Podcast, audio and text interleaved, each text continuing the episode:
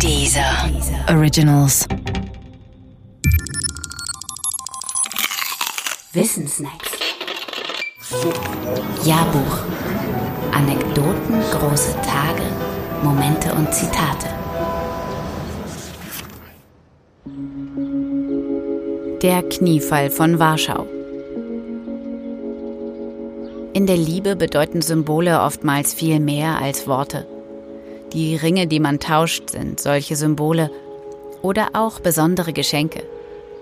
Doch nicht nur Gegenstände können Symbole sein, viel wichtiger sind oft Handlungen, die ganz ohne Gegenstände und auch ganz ohne Worte auskommen. Und ein solches Symbol war in der Politik der Kniefall des westdeutschen Kanzlers Willy Brandt am 7. Dezember 1970 am Ehrenmal für die Toten des Warschauer Ghettos. Die Verbesserung der Beziehungen Westdeutschlands mit den Ostmächten in den 70er Jahren dürften vor allem auf diesen Kniefall zurückzuführen sein. Doch der Reihe nach. Man muss einiges wissen, um den Kniefall würdigen zu können. Kurz und grob gesprochen sah die damalige Lage so aus. Punkt 1. Deutschland hatte den Zweiten Weltkrieg nicht nur verloren, sondern einen in seiner Größe bis heute unfassbaren Völkermord begangen. Vor allem an Menschen jüdischen Glaubens. Punkt 2. Deutschland hatte im Osten große Gebiete verloren, vor allem an Polen.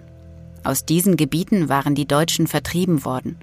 Die Vertriebenen stellten in ihrer neuen Heimat Westdeutschland oft und laut genug Gebietsansprüche vor allem an Polen. Punkt 3. Westdeutschland hatte nach dem Zweiten Weltkrieg im Grunde so weitergelebt, als sei nichts gewesen. Das in nicht-deutschen Augen Schlimmste daran aber war, Westdeutschland hatte sich niemals für seine Taten und die Toten während des Naziregimes glaubhaft entschuldigt.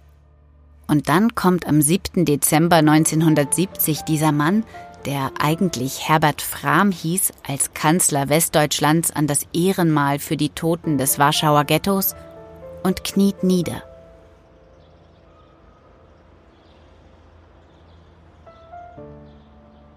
Eigentlich war er in Warschau, um die Warschauer Verträge zu unterzeichnen. Diese Verträge sicherten unter anderem die Unverletzlichkeit der Grenzen zu, also auch den westdeutschen Verzicht auf Gebietsansprüche an Polen. Aber darum ging es beim Kniefall nicht. Es ging vielmehr um Einsicht, Reue und die Bitte um Vergebung. Fram hieß damals schon lange nicht mehr Fram, sondern Willy Brandt. Das ist der Name, den Fram sich im Ausland als Widerstandskämpfer gegen das NS-Regime gegeben hatte und mit dem er Kanzler wurde. Dieser Fram also, der so gar nichts mit der Judenvernichtung zu tun hatte und das NS-Regime sogar bekämpfte, kniete dort nieder. Für ein Deutschland, dem er als Kanzler vorstand. Und für ein Deutschland, das bis dahin noch immer die Fratze des Unmenschen trug.